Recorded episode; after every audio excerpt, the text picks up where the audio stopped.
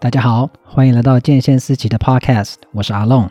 在这里，我们会与中训教练、瑜伽老师、物理治疗师、专科医师等各个领域的专家，和我们聊聊健康的大小事，让每个人都可以了解更多元的医疗资讯和运动科学的知识哦。那我们现在就开始吧。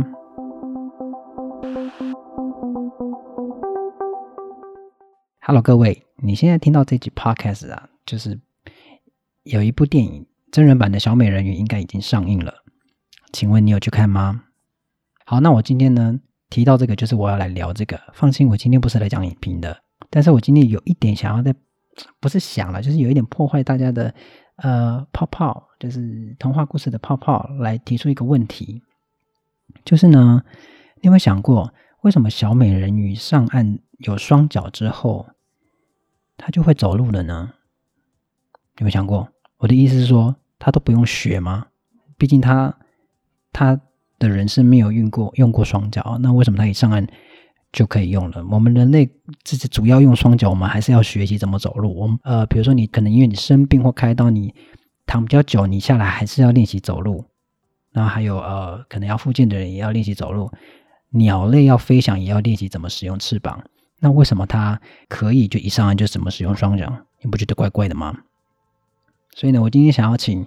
呃，懂人体又懂解剖学的呃欧军院长来跟我们解释说，在现实上，艾丽尔她刚长出双脚，她应该会面对什么问题？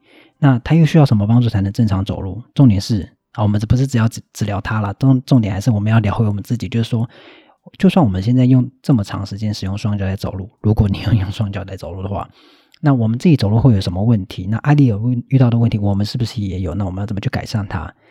好，那我就来欢迎。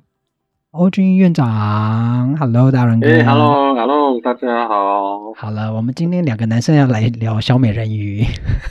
是啊，我们要聊这个童话故事，你知道吗？我对这个童话故事小时候有看过，但具体故事长怎么样，我真的还是 有点忘记。所以我刚刚又去稍微看了一下这个故事，它是怎么样的爱情的这个充满人性，然后充满这个温暖的故事。是是是，不要说欧院长了，大人哥这样，我其实也是为了准备这个 podcast，我才去了解说小美人鱼到底是讲什么故事。我是 我说真的，我也不晓得，就是小时候可能转到那个迪士尼频道会看到一两分钟这样，哎，好像有它有一个鱼吗？不是，不讲什么废话，就是小美人鱼，然后它常出现有一个爸爸，然后呢。他有一个龙虾好朋友，有跟一个小丑鱼的好朋友。好，总之就是，其实我不是很熟悉小美人鱼的故事，只是说我常常每次看到这种童话故事啊，或者是有一些动画啊，他们常常会，你知道，有些动画就是那些呃主主角啊，像是神奇宝贝或者数码宝贝，他们的那种会进化，对不对？嗯，就是进化会长出翅膀，会长出什么新的呃武器，但是他马上就会用，诶，这是我常常每次看到的时候，我都会提出的问题。我是不是很煞风景？没，这个问题很好，你知道吗？但我跟你说，这就是动画嘛，嗯、就是要这么快你才会想要看啊，对不对？也是啊。如果说他在在那个怎么打斗，因为他都在怎么打斗的过程中突然成长，那 打斗过程中突然还要学，就当然会会演不完呐、啊。你就会转台了嘛，对不对？我可以理解，我就可以理解大家想要赶快看到他们就是战胜邪恶，然后彰显正义。但是 每次我都会忍不住说啊，他。刚长出来翅膀，它就会用了，所以我就觉得对呀，怪怪的。所以小美人鱼这次我就好了，我忍不住，我真的想要找专家来跟我聊聊，就是关于小美人鱼的故事。好，那要在正切入正题之前呢，如果你跟我还有欧院长一样，就是不太了解小美人鱼的故事，我可以简单的说明一下。怎么听起来没有说服力？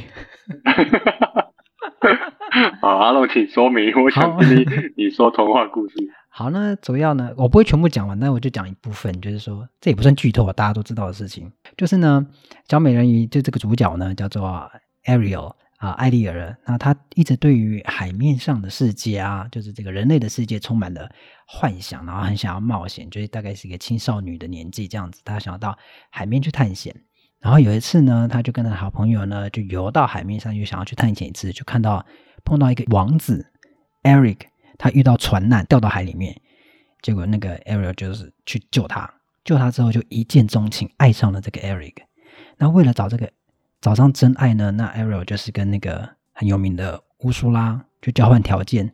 那乌苏拉就跟他讲一个条件，说好，那你用你很美妙的歌声，你美妙的声音来跟我换你的双脚，好，就达成交易，他就因此上岸去找他的王子，找他的真爱。我就讲到这里，这样大家 OK 吧？那剩下的故事就交给大家，可能去电影院或者回去看那个动画去了解内容。好的，好的，也蛮完整的。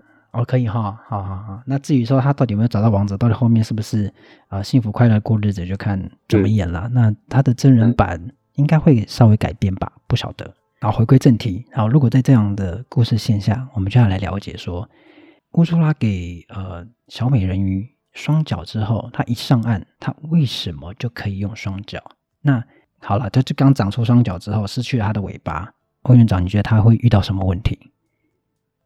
哎，好，我们从实际的层面上来看，我们现在要打破这个童话的完理想状态了，好不好？嗯、从一个鱼的尾巴的状态，要转变成两只脚开始在陆地上。我怎么觉得今天好胡闹？所以我我认为，呃，会遇到几个状态啦，哈，当然就是我们。嗯他从来没有在陆地上走过嘛，所以我们可以说海里的环境跟陆地的环境是不一样的，水里面有浮浮力的嘛。那你开始在陆地上走，那个地心引力其实又是更大的。嗯，没有错。那首先我们遇到的第一个状态就会是去考量，哎，万一这个故事成真的，他开始走了，我们会去想，嗯，这个人的骨骼的结构是有办法可以承受这个在陆地上行走的样子吗？对耶，OK，因为鱼我们都知道鱼的那个，我我我哎，我今年过年的时候有去那个海洋生物馆，就是垦丁那个，我有去看到鱼的那个尾巴啊，鱼的肋骨啊，鱼的脊椎啊，我就想哇，这跟人真的长得很不一样哎，就是多很多节，对，然后他说我变成脚，那他他的他的这个骨头的结构，这个乌苏拉可以把它变得跟着真真的跟人一样吗？这是第一个了哈，对，因为假设它的骨性结构啊。并没有完全的这个变成像我们现在人的状态哦，或者是像我们我们说猩猩好的猩猩的那种髋关节的骨骼的样子的话，嗯、其实说你真的要在陆地上行走是有一定程度的困难的。OK，嗯，那再从骨头以外来说，我们还可以去探讨，哎，那他的这个肌肉，我们很常物理治疗是很常在谈肌肉的嘛，就是这个肌肉的力量到底够不够啊？我说他的脚到底有没有力嘛？对啊，那脚到底会不会用力嘛？是啊，对啊，这是一个。那再来是他会用力的，嗯、那他的这个呃平衡好不好啊？对不对？嗯、走起路来会不会呃这个肌肉的协调性有没有问题呀、啊？对，啊、对不对？嗯。哦，或者是他有一些什么呃 那个走路的步伐啊，或者是走路的这个、嗯、这个呃骨盆的转动啊等等的这些都会是呃。假设没有那么理想的状态之下，我们都会去想要去探讨的。哎，是一个人美人鱼这个走回、嗯、变成人要开始行走，哦，他需要可能会遇到的状态或是这些。嗯，好，家长，请你不要离开我们，拜托。他觉得你们在扼杀他小朋友的那个 梦幻。那其实这是很这是很重要的问题，也就是说，它从一个鱼的骨骼，因为它在里面就是充满浮力嘛，跟那个压力。它回到来到了陆地上的时候，它那个受力的方向完全不一样，所以它的呃骨骼，特别是它的脊椎，能不能承受这个重量，承受它的体重？然后再来是它的什么脚踝啊、骨盆啊，会不会用力？这又是另外一个问题。如果他一上来是用那样那个鱼的方式那样跳来跳去，我还可以理解。可是他一开始就站起来，这件事情就会很值得讨论。是，对，就是家长开始进去那个电影就开始想这个问题。对啊，他为什么可以就这样站起来呢？他为什么不用学习？我们家小朋友这样走路也是学的，就是很很一段时间，而且也是这样跌跌撞撞、跌跌撞撞。那为什么艾丽尔不用呢？好，那作为一个物理治疗师，欧院长，你会怎么帮助我们小美人鱼艾丽尔来学习走路呢？哎，是这样子的哈。嗯，我我突然要这么认真讲这件事情，有一点。我觉得，我觉得我 我我们今天会精神分裂，就是你知道，就觉得嗯有点胡闹，但又想要认真，然后又不想要就 戳破大家的泡泡了，那种很奇怪的情绪下，大家请见谅。这种这种呃童话故事让我讲。对，但我要说，我要说，我们就是很认真想要探讨这件事情啦，就是很认真去看这件事情，虽然说不太可能发生。但是，呃，跟我前面讲，我们会回头来看自己啦。对，所以我们要怎么帮助 Ariel 学学走路呢？好，首先呢，要学走路之前呢，我我我会怎么协助他了哈？我会先请他啊、爬行，哦，就像小 baby 这样你先爬行。嗯、为什么要爬行那么重要？就是因为 爬行是一个对呃髋关节的骨头来说是一个呃开始学习承重的第一个姿势哦。好，OK，跟那个骨盆啊，还有髋关节之间的协调性的运用的一个练习。哦，它是那种四足爬。对对对，OK，了解。嗯，哦，所以这个是哦，我会协助 Ariel 的 第一个这个步骤。那爬当然会观察几个重点哦，哦，就是哦，他在爬的过程中是不是能够顺利的交替他的左右脚啦，这是一个。那再是他在呃出力的时候会不会出现一些奇怪的我们说代偿的模式啊？啊、uh-huh. 又或者是会不会骨盆歪一边啊？是啊、呃，又或者是会不会啊、呃、这个协调性好不好啊？等等之类的。嗯、OK，这个是第一个了。那第二个，如果当当我们觉得哎它的跪姿，我们说这种四足跪的爬行呢，嗯啊，哎、呃、做的蛮顺畅的，也蛮顺利的哈。那我们开始当然就会进入到下一步，当然也还还不会那么快站起来嘛。我们当然就会请他做一些这个我们说啊跪起来的动作，对不对？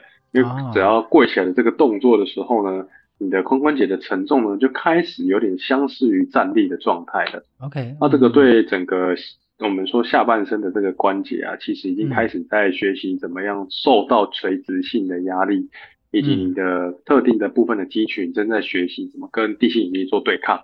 Yeah。OK，OK，、okay, 那那这那这个过程其实都是蛮必要，在学习走路的时候一定会经历的、嗯，而且这个在发展的过程当中啊，也特别去发展这一些我们说呃核心的稳定肌啊，嗯、跟稳定肌跟这个腿部的这个肌肉之间的这个我们说啊协调性的肌肉分配的能力啊，嗯嗯，对。是，那当然就是呃，继续这样子训练下去之后呢，我们就慢慢的请他站起来了，对吧？嗯、那站起来就有点像是你可以想象那个一岁多的小 baby，他在走路的时候是不是有一点呃歪七扭八的啊，有点好笑，不是那么协调，对，要扶着，对不对？嗯、对，那特别是如果有看过小猴子走路，应该就类似那个样子啦，哈，那个画面。嗯，哎，那当然就是从慢慢站起来之后呢，哦，就开始更学习啊、呃、小腿以下的用力啊，哦，跟这个脚踝。膝盖、踝关节啊，跟髋关节还有骨盆之间的这种协调的应用啊，哈，就慢慢的去练习。嗯、OK，大概会慢慢的循着一些啊、呃、基本的发生理发展学来去协助这个美人鱼哦去做这样子的的练习啊，学习走路。是，以一个成人来讲，因为小朋友可能要数个月才会慢慢走路比较稳定。那以他这种成人来讲，你觉得大概要多久啊，他才可以开始走路？我觉得这个问题呢，就有点蛋生鸡，鸡生蛋的问题。你说他要马上站起来可以走吗？我觉得可以啊，但可能走的不是那么稳定而已啊。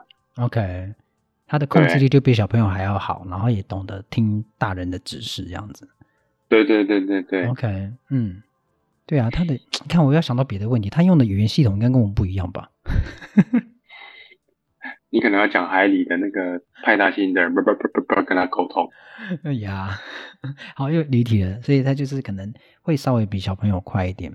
那是在刚刚讲到是站起来用小腿以下用力的方式，然后呃也有讲到核心的协调性，然后让他骨盆可以稳定。那这些啊练习过程中，你会建议从我们的呃现在的物理治疗的项目来看，你会建议他做哪些项目来增强自己的肌肉力量？那同时我们自己也可以学习说啊，我们其实平常走路也可以增加这些啊肌力或者稳定性，让我们在走路的时候不会产产产生代偿啊，身体不舒服啊。OK，呃，我我我这样说好了，可能不见得是物理治疗项目了，比较多像是一些训练的动作，因为以物理治疗训练项目比较多的是呃特。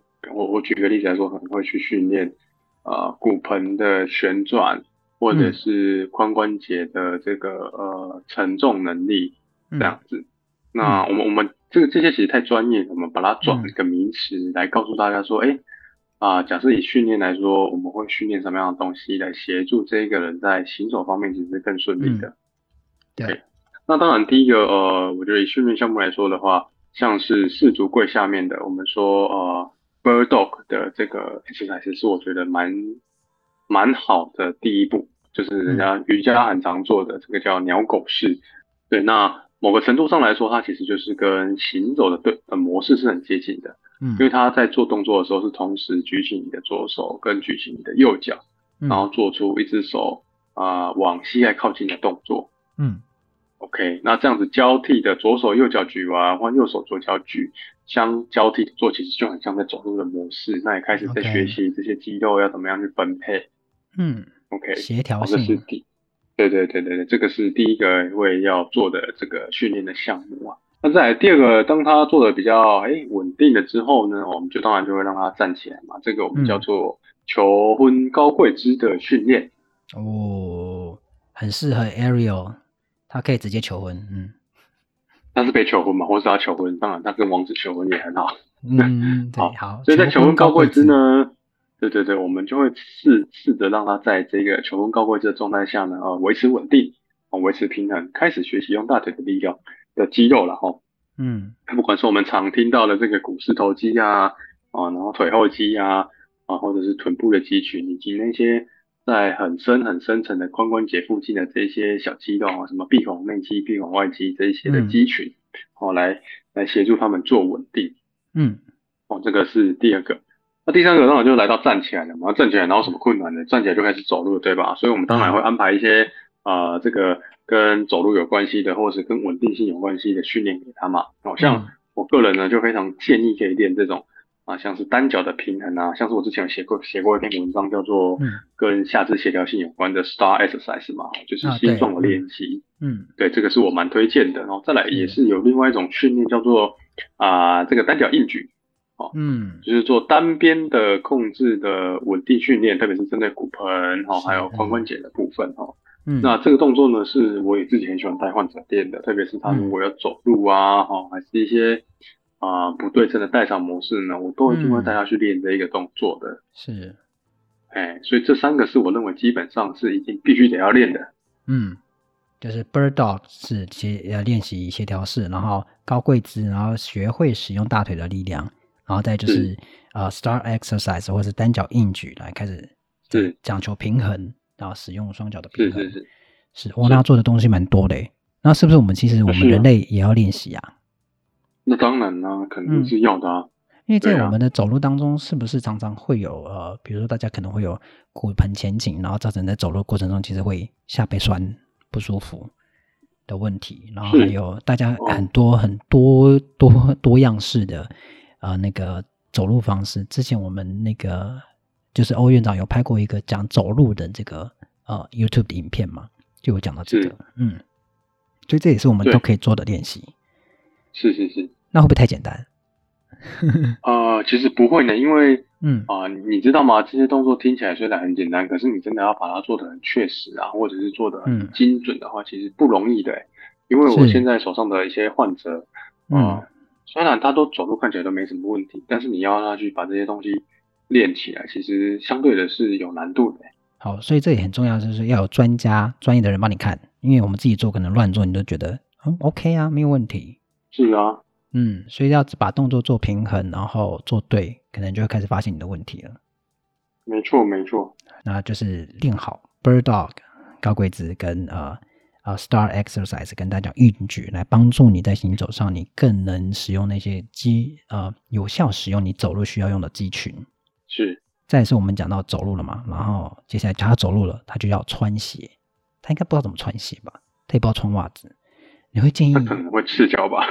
对啊，他可能觉得很碍事，但 anyway，就是说你会建议他穿什么样的鞋子？特别是那种刚学会走路的女孩、男孩。哇，这个问题，哇，这个这个，我们可能要设定一些条件来假设他要穿什么鞋。呃，基本上鞋子是这样子啊，我之前有写过一篇文章是关于选鞋子的，对吧？没有错，嗯，鞋子当然。因为真的，现在现现在市面上鞋子种类太多了。你说要穿什么鞋子，嗯、我我我我我一时之间我还真的答不出来要穿什么鞋子。OK，但基本上有几个选择鞋子的一些啊、呃、重点策略了哈，就是这个呃，当然这个足底的，我们说啊气垫啊，或者是这个垫是基本上要有一些弹性的哦，嗯、这个是我建议的。然后再来是在啊整个包覆性上面哦，在前脚掌的这个包覆性上面要是足够的，也不要太压迫。因为有时候太压迫呢，嗯、你在走路的时候推进的时候，大拇指那边蛮容易会不舒服的。是，OK，嗯，那再来是关于这个后面的脚跟的包覆性啊，哦，这个脚跟的包覆性哦是要在选鞋子的时候，两侧应该是要有稳定的能力的，不会是松松垮垮的。嗯、对，对，因为我知道现在有很多鞋子啊，像帆布鞋啊，帆布鞋你看它的脚跟其实就是一块布嘛，嗯、对吗？对啊，它几乎脚踝都露出来了。对啊，那其实稳定性不是那么好的，嗯、所以这个选鞋子的部分就是脚踝的稳定性哦，然后啊足底，然后跟前面的这个我们说、嗯、前足的楦头哦是比较重要的。那不管选什么鞋子，只要你把握这三个重点，其实基本上我相信 Ariel 穿上来都不会有问题的。嗯，没有错，这三个条件。那我追加一个设定好了，他可能因为他要去追爱嘛。所以他应该会一直走来走去，走来走去，走来走去。是是是。所以是不是他就穿跑步鞋会比较好？啊，假设他的王子是蛮，就是他每天可能要走很远，然后那我们就先穿这种跑步鞋的啊。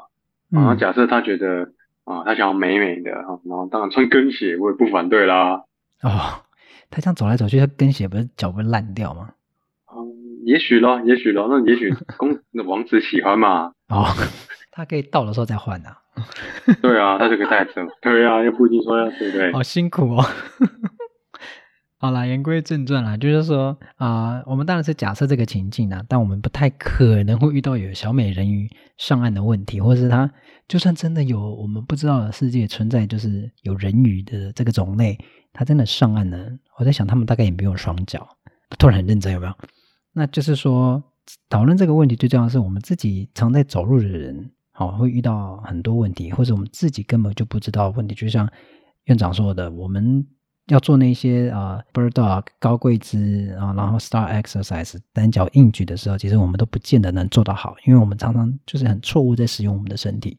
所以如果说大家可以把这些练习，虽然说是给 Ariel，其实我们自己可以拿来做做看。啊，如果说你有在重训，你也可以去健身房做一下，搭配一些重量去做训练。那在家里也可以徒手做嘛，对不对？嗯，是对，就是帮助我们，就是好好的走路，然后再来是，诶，选鞋啦，那个叫楦头，对不对？对，前脚掌那个叫楦头，就是那个部分的话，就是尽量不要太紧，然后脚踝要稳定，再是脚底，对不对？足弓的部分可以支撑，是对，是这个条件选好你的鞋子，那你不管是走路或跑步，都会对你不会有太大伤害了。是的，是，好啦。好了，我一直就不要这样觉得在讪笑，好不好？这件事很重要的，对不对？很重要，走路我们每天都需要了，哈。对啊。OK，当然了，我还是希望大家进电影院看电影的时候是享受那美好美好的那个那个声光效果跟故事，然后我们今天只是很认真想要讨论走路这件事情啦。好，没有想要破坏大家粉红泡泡。现在其实是不是太晚了？好了，还是希望大家很可以好好享受你的电影啦。如果你喜欢小美人鱼的话，那就是希望这故事可以给你很多你需要的启发。当然，当然，相信这个对小朋友来说都很有启发的。对，好了，那希望大家都可以。进电影院的时候可以好好享受电影，然后走路的时候也不太会有其他问题。那刚刚欧院长给大家的建议的话，也是希望大家都可以做，因为我们回去也会试着练习。因为我自己觉得自己走路也不是很正常了。那希望今天的节目对大家都有帮助喽。如果你喜欢我们的频道，记得追踪我们。如果你有任何问题或想了解更多的主题，都可以到我们的脸书或 IG 私讯让我们知道哦。相关的链接我都放在资讯栏里喽。那我们就下次见喽。今天谢谢欧院长，谢谢阿龙，下次见，拜拜。下次见，拜拜。